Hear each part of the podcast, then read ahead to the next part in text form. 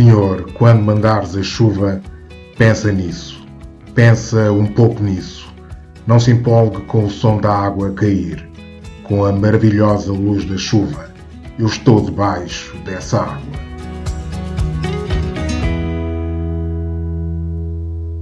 Começámos sempre e invariavelmente com versos de poesia negra. Estivemos a ouvir versos de James Baldwin.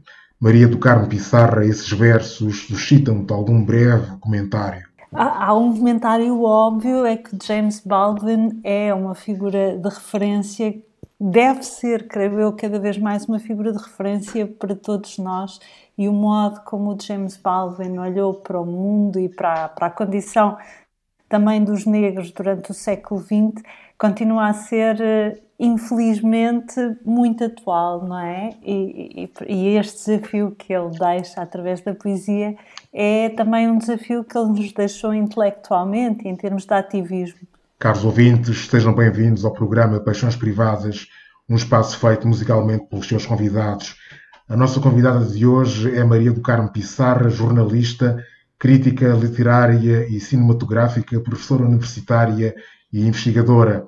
Autora, por exemplo, de dois livros sobre propaganda colonial e do Estado Novo através do cinema, a saber, Azuis, Ultramarinos, Propaganda Colonial e Censura no Cinema do Estado Novo, de 2015, pelas edições 70, e Projetar a Ordem, Cinema do Povo e Propaganda Salazarista, 1935-1954, de 2020, pela chancela Os Pássaros.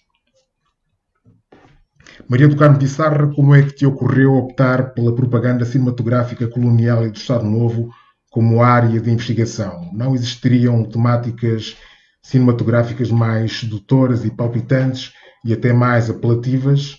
Resolveste transformar a paixão pelo cinema numa missão académica? O Estado Novo é mesmo um caso apaixonante para ti? Essa é, uma, é a pergunta absolutamente uh, certa. Na verdade, eu comecei a fazer investigação sobre cinema de propaganda de Estado Novo logo no início da minha carreira de jornalista e porque, a dada altura, por um lado, aquilo que eu fazia em termos jornalísticos é, não, não era suficiente, era tudo muito evanescente e, curiosamente, uma vez uh, na, na, na, filmagem de um programa do Hermano José, conheci um moçambicano que tinha sido operador de atualidades cinematográficas em Moçambique. E ele era uma pessoa fascinante e era a pessoa com quem eu conversava quando tinha de ir fazer uh, reportagens que não me agradavam muito.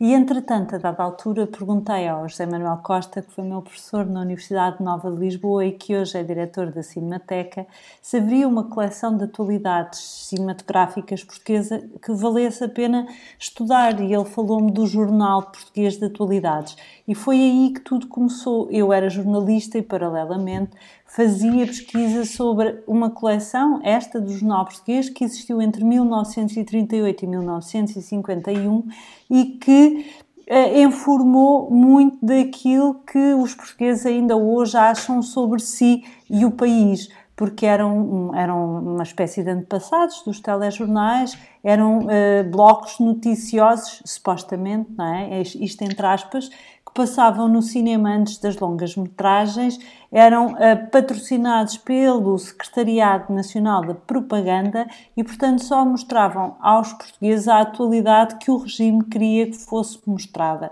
E é este, porquê é que eu decidi estudar o Estado Novo? Na verdade, como uh, dizia o, o Bracelano, há filmes e estéticas do cinema que me interessam muitíssimo mais. Interessa-me imenso o cinema oriental, o cinema japonês, o cinema indiano, interessa-me imenso o, o cinema africano, feito a partir da, da, da, da pronto, quando o Usman Sambene começou a, a fazer uh, filmes e de algum modo se generalizou uma produção de cinema feita a partir da África, mas na verdade interessava-me muito perceber o, o passado Portugal para tentar perceber um bocadinho melhor o que é que somos hoje como país e, como somos, e, e aquilo que somos como pessoas neste país. O meu interesse posterior em estudar a propaganda colonial teve a ver com uma circunstância precisa da minha vida eu vivi durante seis anos no Alentejo e em 2006 o sítio em que eu vivia ardeu e quando regressei a Lisboa, que tive de regressar porque uh, não tinha, a minha atividade agrícola uh, uh, volatizou-se, então vim trabalhar com o meu companheiro para um projeto de apoio escolar e pedagógico no, no bairro da Quinta da Serra, que é um bairro de barracas na entrada de Lisboa. E foi essa a minha entrada naquilo que é o, o cotidiano de quase, de, eu diria, dos negros em geral em, em Portugal e nos países europeus. E, e, foi o meu contacto com o racismo nas instituições em Portugal. E foi por aí que eu, a dada altura, enquanto estava a trabalhar neste projeto, coisa que aconteceu durante dois anos, decidi estudar esta questão dos azuis ultramarinos e como é que o Estado Novo tinha criado esta ideia que Portugal não é um país racista. A propaganda cinematográfica centrava-se sobretudo na metrópole. As colónias parece que ficavam em segundo plano como alvos dessa propaganda. No livro Projetar a Ordem, fazes mesmo referência à carta de um colono em Moçambique que se queixava da falta de propaganda cinematográfica naquele território. Deve-se inferir que, para a propaganda, os portugueses nas colónias não eram prioritários, eram cidadãos de segunda? Uh, eu diria que durante muitos anos isso aconteceu. Uh, eu acho que isso tem a ver com o facto de Portugal ter uh, uma, uma, uma, uma, economia subdesenvolvida e isso também acabava por ter um impacto na produção cinematográfica portuguesa. É preciso dizer que Portugal foi um país pioneiro no uso da propaganda colonial através do cinema, foi um dos primeiros países a usar os filmes para precisamente responder às denúncias do William Cadbury, um senhor Quaker, que também era, foi criador da marca de chocolates que nós conhecemos, e que, e que era que era um abolicionista e era uma pessoa que lutava contra o trabalho escravo e o trabalho forçado. E ele denunciou a existência de trabalho escravo em São Tomé e Príncipe, que então era uma colónia portuguesa, e começou, desde logo, começaram-se a fazer filmes para tentar mostrar que não havia uh, trabalho escravo nas colónias portuguesas. A questão é que ele existia e existiu até ao 25 de abril de 1974 havia uh, trabalho forçado uh, que uh, e, e, pronto mas na verdade o que se passa é que enquanto o regime português não é questionado internacionalmente relativamente à posse de colónias, não se sentiu a pressão política necessária para começar a fazer propaganda colonial de uma maneira sistemática e abrangente. E, sobretudo, a mostrar essa propaganda colonial nas próprias colónias, não é? Mas a partir do início dos anos 50, eh, quando a questão de Goa se coloca e quando começa a contestação a Portugal pela posse de colónias, isso muda. Essa carta desse colono é anterior a esse período. Posteriormente, e, e isso até tem um impacto no cinema ambulante do próprio SNI em Portugal, progressivamente uh, canaliza-se cada vez mais a propaganda cinematográfica para as colónias portuguesas, criam-se os centros de informação e turismo em todas as então colónias portuguesas e começam-se a fazer filmes de propaganda colonial em Moçambique e Angola, sobretudo, porque eram as colónias que, teriam, que tinham mais interesse do ponto de vista económico e que também traziam, de algum modo, mais dividendos económicos à, à metrópole, à então metrópole, mas efetivamente há uma mudança aqui nos anos 50 que também se traduz mesmo por uma mudança ao nível da linguagem e da designação das então colónias, que passou a ser ultramar, não é? Porque há esta ideia de que do, do Minha Timor somos todos portugueses e há uma continuidade uh, territorial e há uma multirracialidade e, enfim, todo um, um discurso. A propaganda colonial pelo cinema passava pela exibição de filmes e documentários realizados nas colónias para inculcar no povo metropolitano um sentimento de grandeza pela expressão do império e de superioridade em relação a outros povos. Mas como é que isso se coadunava com o cultivo pelas elites do Estado Novo de amarras que assegurassem a manutenção de um povo obediente e submisso? Pretendia-se ao mesmo tempo um povo superior, mas submisso? Uh, pretendia-se criar esta ideia que Portugal não era um país pequeno, eu acho que isso tem a ver com uma espécie de falta de autoestima uh, que ainda hoje se mantém. Uh, continuamos a viver num país em que, em vez de se procurar a medida da grandeza pela grandeza das pessoas desse país, pela grandeza dos seus poetas, dos seus realizadores, dos seus pensadores, se continua à procura de uma grandeza perdida que tem a ver com os chamados, e aqui também entre aspas, descobrimentos. Pronto, de, pronto, de algum modo é, há essa tentativa de incutir nas pessoas esse sentimento de superioridade.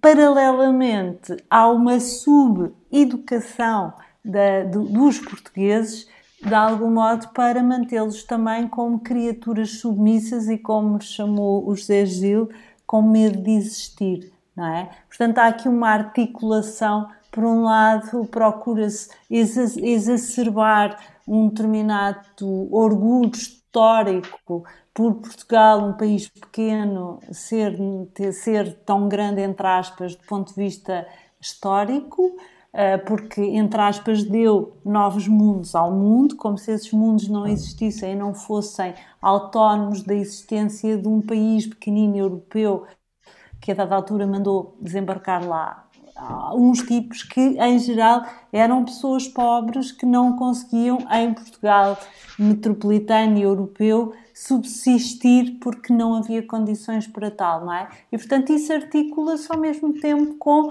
a necessidade de manter um povo numa relativa ignorância e a saber o mínimo possível, a saber contar e a, a assinar o seu nome. Vamos ouvir a tua primeira paixão musical, Porquê Billie Holiday? Ah, porque a Billie Holiday é para mim um, a entrada, entre aspas, num universo que é dos intérpretes de, de música, uh, diria, negra, não é? E, e, esta canção em particular que eu escolhi é muito importante para mim porque, por causa da, da situação que descreve. Uh, era uma constante nos anos 30 esta situação dos negros que eram queimados e, e, e na verdade uh, sabemos que ainda não é uma situação que esteja ultrapassada. Recentemente, durante o movimento Black Lives Matter, acabámos por nos ver confrontados de novo no, com este tipo de comportamentos que nunca deixou efetivamente de existir e para o qual a Billy com a sua fragilidade e aquele sentido extraordinário de interpretação, na altura chama a atenção.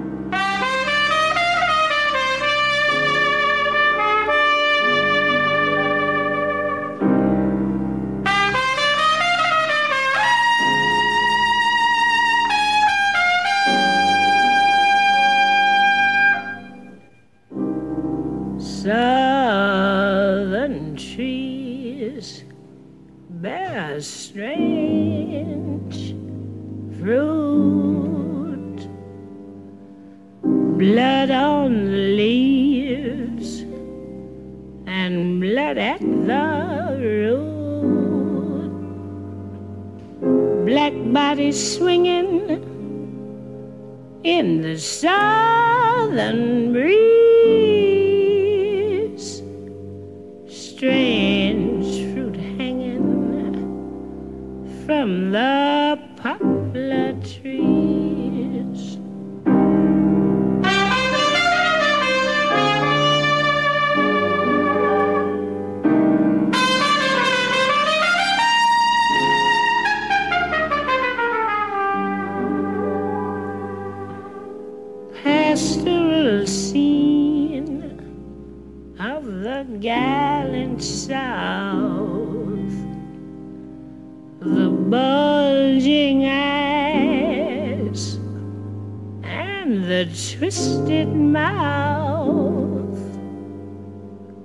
scent of magnolia, sweet and fresh.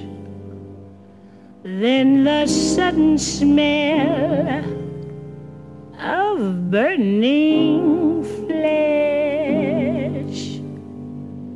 Here is a fruit for the crows to pluck, for the rain together, for the wind to suck, for the sun to rot, for the tree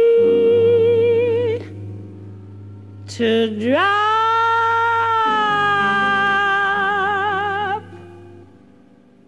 A strange and bitter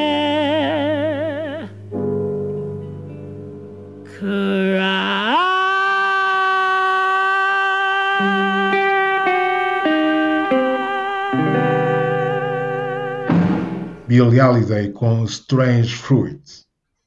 Sucede que nos filmes captados nas colónias figuravam não raras vezes mulheres negras nuas, quando a legislação do Estado Novo interditava expressamente a nudez em documentos públicos. Por que é que se permitia a nudez de mulheres negras quando a nudez era proibida?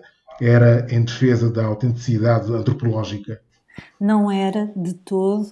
Isso correspondia a uma exploração do corpo feminino, correspondia a uma espécie de exotização da, da, mulher negra. É preciso dizer que, de algum modo, isso também acontecia relativamente ao corpo dos homens negros. Havia, uma, havia um, um receio, ao mesmo tempo, da sexualidade desses corpos e, de algum modo, o, o, o, o regime e quem filmava esses corpos uh, não conseguia assumir a sua sexualidade e transferia para o outro, para o outro negro, uma promiscuidade ou uma, um estado selvagem que na verdade não, não conseguia processar, não é?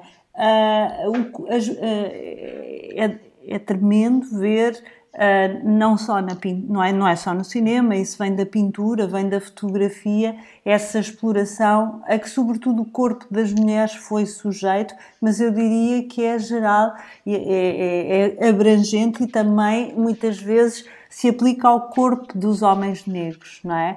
Mas efetivamente esta pulsão para uh, exoticizar ou desnudar a mulher negra é mesmo, não corresponde toda à, antropologia. A Leonor Pires Martins fez um livro extraordinário que se chama O Império de Papel e ela mostra como durante o século XIX, início do século XX, quando por vezes as revistas não tinham ainda a possibilidade de imprimir fotografia, muitas das vezes as fotografias que tinham sido, e há, há, esses, há essas fotografias, fotografias em que mulheres tinham sido fotografadas com panos uh, a tapar-se enquanto estavam, por exemplo, a pilar cereais, nas gravuras que eram publicadas nas revistas, essa, o pano era retirado, não é? E depois, durante os anos 30, quando há uma espécie, eh, há mania, em Portugal chega a mania dos Jesus humanos, as mulheres eh, negras que são trazidas de modo forçado das colónias portuguesas são em geral desnudadas e há imagens tremendas uh, precisamente desse, daquilo que lhes é feito, não é? E que é brutal, é, é um ato de desumanização. O que foi o cinema do povo? Qual era o seu olhar sobre a África? Por que é que foi censurado? Bem, o cinema novo é, de algum modo, um cinema que surge com, entre pessoas com alguns privilégios. Diríamos que, em geral, as pessoas que começaram o cinema novo em Portugal são pessoas que têm acesso por via, por via da sua situação social, mas também por via da, de apoios que tiveram da altura do Secretariado Nacional da Informação a uma educação fora de Portugal e a possibilidade de estudarem em escolas europeias. Isto, paradoxalmente, vai fazer com que eles se distanciem do regime português e que participem, de algum modo, num movimento de uh, renovação linguística e temática do cinema que está a acontecer em todo o mundo. Uh, o cinema novo português, por causa da censura em Portugal, não terá ido tão longe quanto foi uh, o cinema novo brasileiro ou o terceiro cinema em geral na América Latina, também por causa de questões relacionadas com a censura e também por causa de um, de um desde logo, primeiro caso de censura brutal a um dos fundadores do cinema novo português, que foi alguém que nasceu em Moçambique, que era branco, mas que estava sensibilizado para as questões do racismo na sociedade moçambicana, que estava muito próxima da África do Sul e do apartheid, e em que, não havendo um apartheid institucionalizado, apesar de tudo, havia um, um, uma, uma separação óbvia entre brancos e negros na sociedade laurentina que o Faria de Almeida registou no seu filme Catembo. Ele faz um filme chamado Catembo, que é uma espécie de comentário ficcional uh, sobre sete dias na vida de Lourenço Marques. O, o, o, Faria de Almeida sempre viveu em Moçambique, onde havia uma censura talvez mais ligeira, também por causa da proximidade da África do Sul, do que havia em Portugal. Depois vai estudar para a Inglaterra e, na verdade, eu acho que o Faria de Almeida não estava preparado para aquilo que era a realidade da censura da metrópole portuguesa. E quando ele faz o Catembe, o filme passa primeiro por uma censura do Ministério do Ultramar e é a primeira vez que isto sucede e a partir daí abre-se a porta para que isso venha a suceder sempre e desde logo o agente-geral do Ultramar acha que aquele é um filme que não mostra a melhor convivência entre brancos e negros porque os mostra a dançar em bares em que há a mistura racial Uh, e, e, portanto, um, e depois a história em si, é a história de uma mestiça que trabalha num desses bares como acompanhante. Portanto, o, o filme tem toda uma série de ingredientes que, apesar de, de, de, na nota de intenções do filme, declarar que se pretende mostrar o portuguesismo que existe em Moçambique uh, através do filme, na verdade, uh, os temas que são escolhidos pelo Faria de Almeida para o fazer estão completamente distantes daquilo que o regime e do Ministério do Ultramar gostaria que, que efetivamente fossem usados, porque precisamente as atualidades e os comentários de propaganda o que normalmente mostravam, em termos de convivência racial, eram as atividades desportivas em que víamos, sobretudo negros, mas alguns brancos, a, a correr juntos ou a jogar futebol juntos e, uh, ent, ou, ou, então as atividades nas escolas, não é? Nos liceus, mas pronto, sobretudo nas escolas básicas, porque eram poucos os negros que efetivamente conseguiam chegar ao liceu. Há depois um caso muito, muito uh, importante e que é típico no próprio cinema novo de uma pessoa, o Lopes Barbosa, que era uma pessoa autodidata, ele próprio acabou por não fazer mais nenhum filme e não foi de algum modo acarinhado ou integrado no cinema novo português. O, o Lopes Barbosa é um marxista que a dada altura ele, ele foi formado no Cineclube do Porto, era um, um cinéfilo, e quando vai viver primeiro para Angola, descobre uh, uh, os, os textos da poesia do António Jacinto, e finalmente, quando vai viver para Moçambique, descobre o Deixem-me ao menos. Uh, não, descobre o, o, livro do Luís Bernardo Ana, Nós, nós Matamos o Contenhoso. E então decide fazer a adaptação para cinema de um conto desse livro extraordinário e o conto é o Dina. Ele faz o filme com a ajuda de uma langatana valente e, e, tem um bocadinho a expectativa de conseguir driblar a censura, coisa que não consegue efetivamente. Mas é um caso atípico dele. Eu acho que ele ainda hoje é assim, ele vive em Moçambique e é alguém que não conhece limites e que, e que não se deixava de algum modo piar. Flutuemos agora ao sabor da tua segunda paixão musical, Cesária Évora. Ela faz dançar. Ela faz-me dançar, mas sobretudo eu quis trazer a Cesária Évora também como um símbolo Uh, também foi a Cesária Évora, talvez tenha sido a primeira uh, negra de expressão portuguesa que eu ouvi, ainda antes de ouvir os Tubarões ou de ouvir pessoas como hoje, uh, como a Aline Frazão. Eu acho que sem a, Cesária é realmente a nossa diva dos pés descalços e eu acho que de língua portuguesa temos a Cesária e temos a Amália, não é? E eu acho que não há outra figura, ou não há outras figuras como elas, e tinha que a trazer também com a sua história.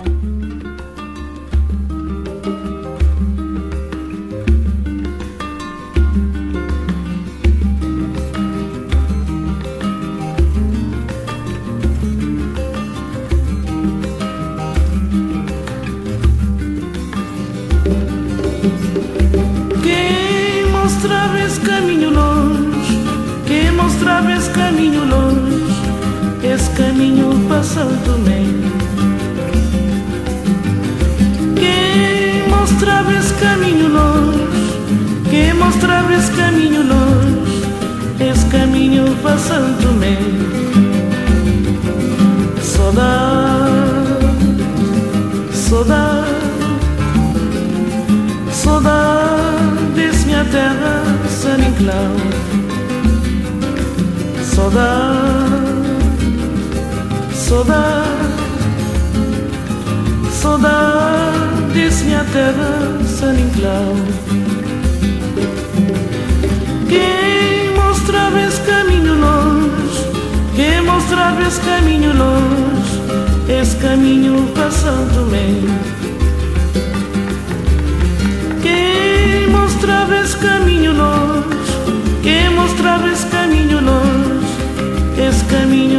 Santo Tomé. Saudade, saudade, saudade desse minha terra, San Inclau. Saudade,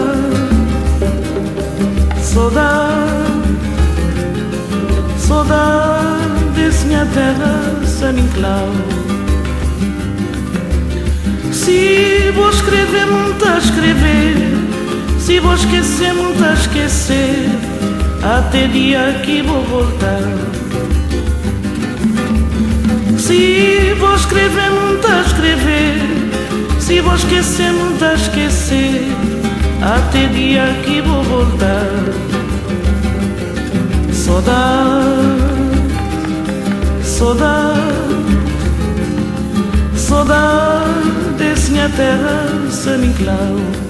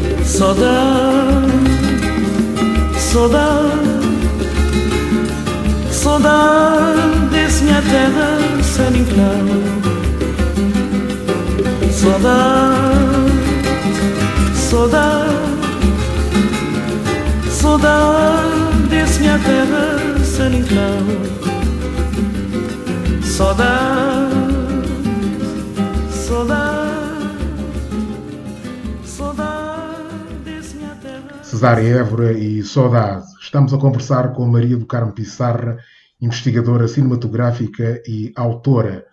Coordenaste a trilogia Angola, o nascimento de uma nação, pela editora Guerra e Paz. Do que se trata essa obra? É um balanço da atividade cinematográfica em Angola do período colonial ao pós-independência, porque Angola e não Moçambique ou qualquer outra ex-colónia? Angola, porque foi alguém que lá vive, que é um apaixonado por Angola, que teve a ideia. O Jorge António, que é um realizador português, um rapaz dos olivais, como ele gosta de chamar, vive desde há muitos anos. Ele apaixonou-se pela Ana Clara Guerra, que é a diretora da Companhia de Dança de Angola, quando, a dada altura, foi filmar lá a primeira coprodução luso-angolana, O Mirador da Lua, e então ele vive lá há imenso tempo e, precisamente, existia um livro que foi encomendado pelo, por um festival de cinema moçambicano que existia, já não existe, ao Guido Convents existia uh, esse livro que fez um bocadinho o inventário da, da produção de cinema em Moçambique e o Jorge António queria criar algo assim para Angola, porque ele sabia que Angola também tinha uma história que não sendo talvez tão um, importante ou com figuras tão importantes como a de Moçambique, que teve o Jean Rouge e o Godard a passar por lá e o Rui Guerra depois da independência, na verdade também tinha imenso que contar. E então o Jorge António desafiou-me a, a, a, a, pensar nesta, nesta publicação. Eu é que a dada altura defini que iria ser uma trilogia, porque seria mais fácil de arrumar. Ele deu-me liberdade total para eu convidar os autores e, na verdade, foi um primeiro esforço que eu acho que foi bem conseguido, mas que não está acabado. Eu acho que abre a margem para outras pessoas e, sobretudo, preferencialmente por angolanos, virem complementar este inventário que nós já fizemos, mas de facto foi um esforço e, e para contar a história do cinema feito em Angola durante o período da, do colonialismo português, depois, num segundo volume, durante as lutas de libertação, como é que durante as lutas de libertação se começou a filmar Angola, nomeadamente através de figuras como a Sara Maldoror ou mesmo da Augusta Conquiglia, fotógrafa italiana que passa por Angola e depois, talvez no final, fala, um bocadinho mais dela. E depois da independência, a emergência de figuras como o António Wall, o Rui Duarte, mas aí contando com a narrativa do grande historiador de cinema angolano José Mena Abrantes e também de algumas pessoas que estão atualmente a, tra a, trabalhar em Angola e conhecem melhor a realidade angolana do que eu, como a Tatiana Levin, que é uma investigadora brasileira que andou precisamente a fazer um estudo sobre o cinema da poeira, que é o cinema feito nos Musseques e que tem Nollywood e a Nigéria como referência. Falemos de paixões. Gostas de viajar, mas não como turista.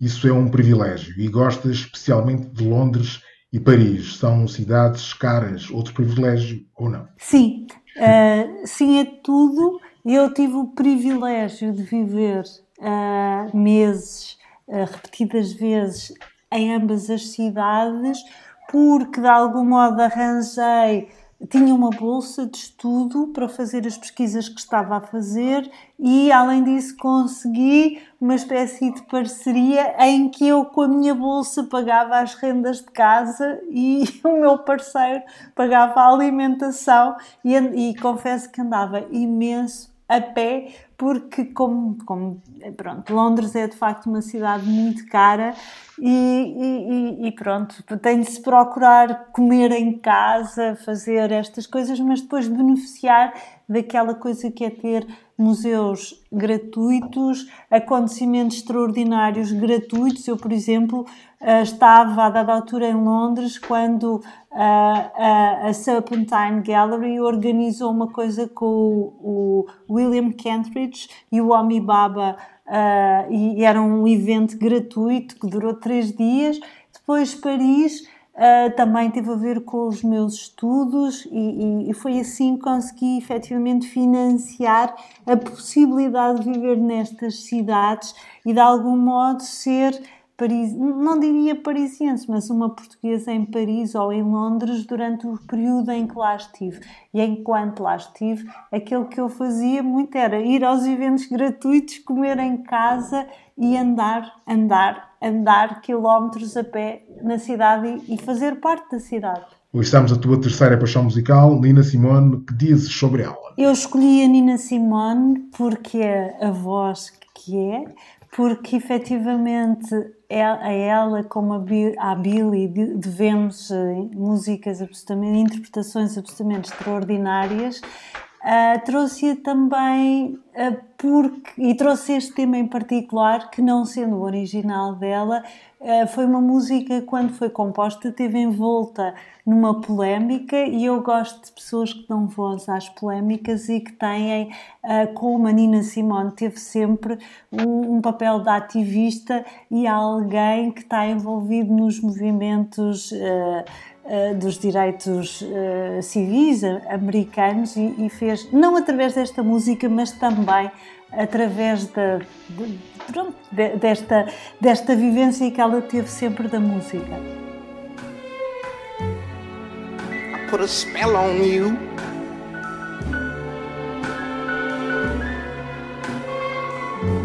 Cause you're mine. Do, do, do, do, do, do, do, do. better stop the things you do.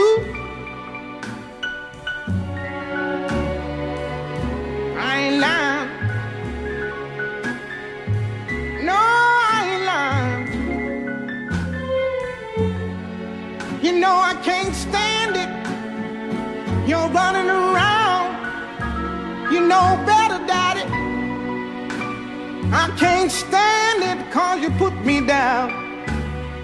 Yeah, yeah I put a spell on you. Because you're mine.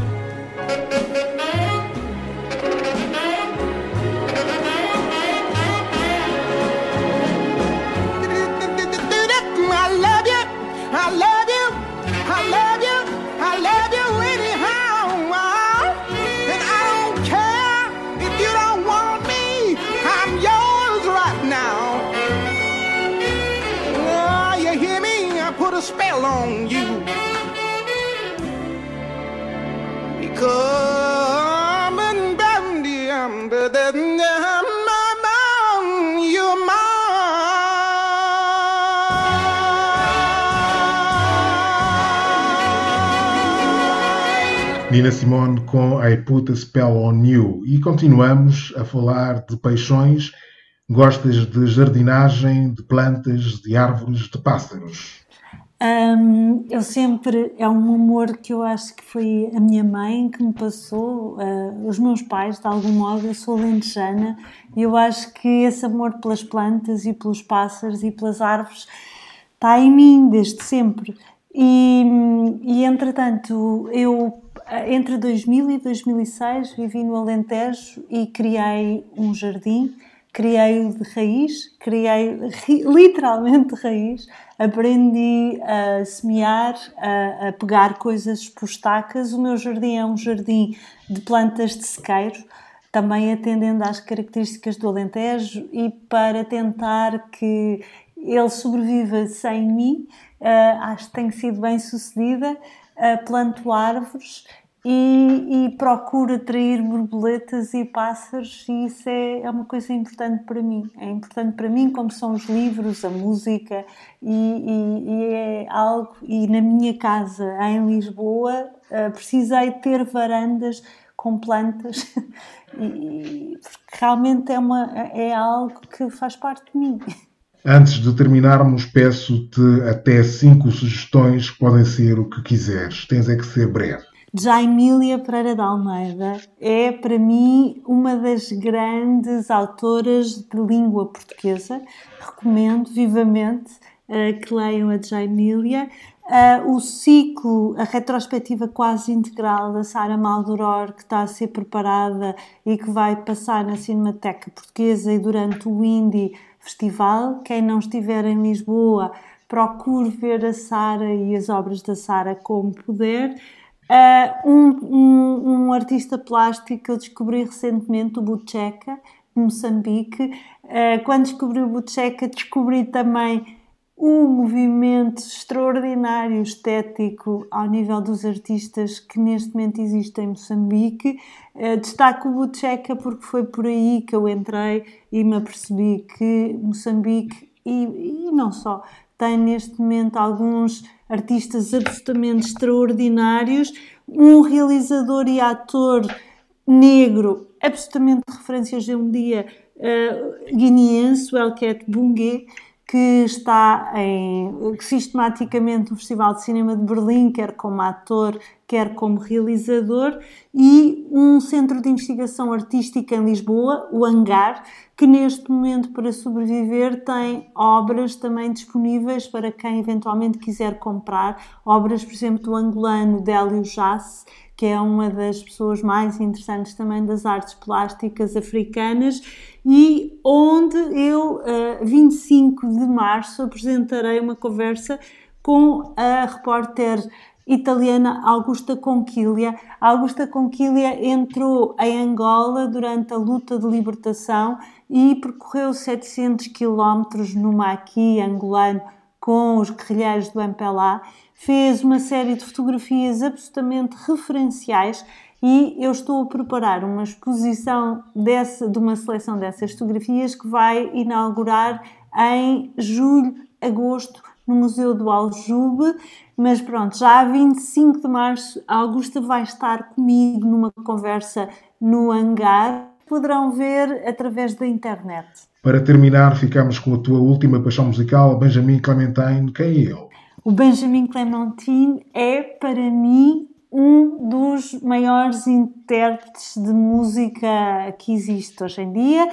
Ele tem um, um, início de vida em Inglaterra muito difícil, muito jovem, com 16 anos, começa a, a viver fora de casa dos pais dele. Ele começou aos 3, 4 anos a tocar piano como autodidata, foi sem abrigo durante vários anos em Paris, mas também encontrou cada vez mais a voz dele. Há quem fale nele ser o filho da Nina Simone, mas também há uma série de referências da canção francesa na voz do uh, Benjamin Clementine, que é também um extraordinário poeta, e eu, eu, eu escolhi este tema em específico dele, Condolences, porque é uma canção de superação e ele é muito jovem, alguém que mostra como todos nós nos podemos superar. Maria do Carmo Pissarra, muito obrigado por ter sido convidada do Paixões Privadas.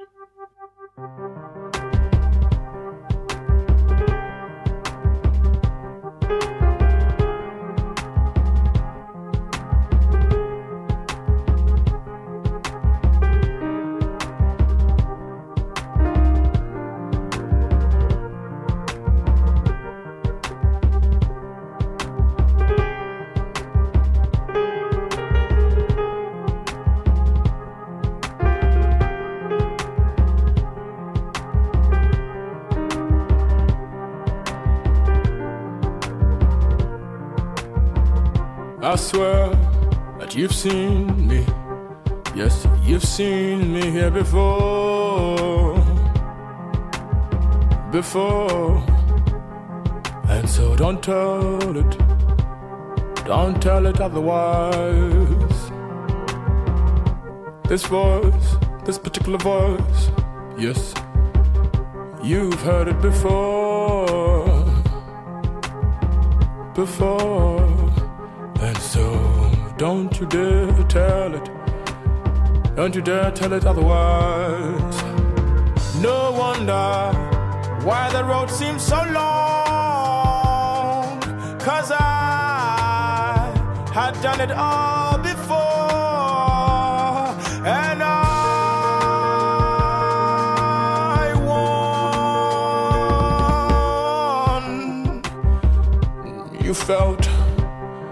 feeling. Tell me, don't be ashamed. You felt it before.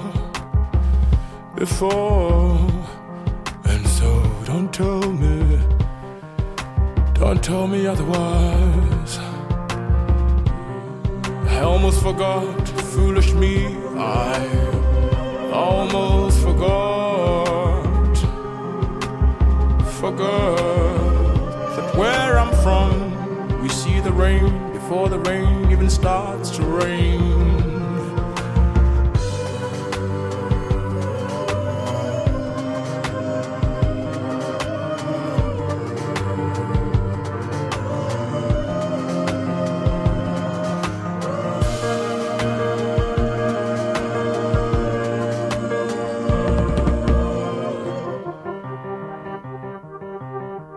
Before I was born, there was a storm. Before that storm, there was fire burning everywhere, everywhere. And everything became nothing again. And then out of nothing, out of absolutely nothing, I, Benjamin, I was born. That when I become someone one day, I'll always remember that I came from nothing. No wonder why you've been buggering me. Cause this walk, it's a previous journey. And no wonder why the road seems so long. Cause I had done it all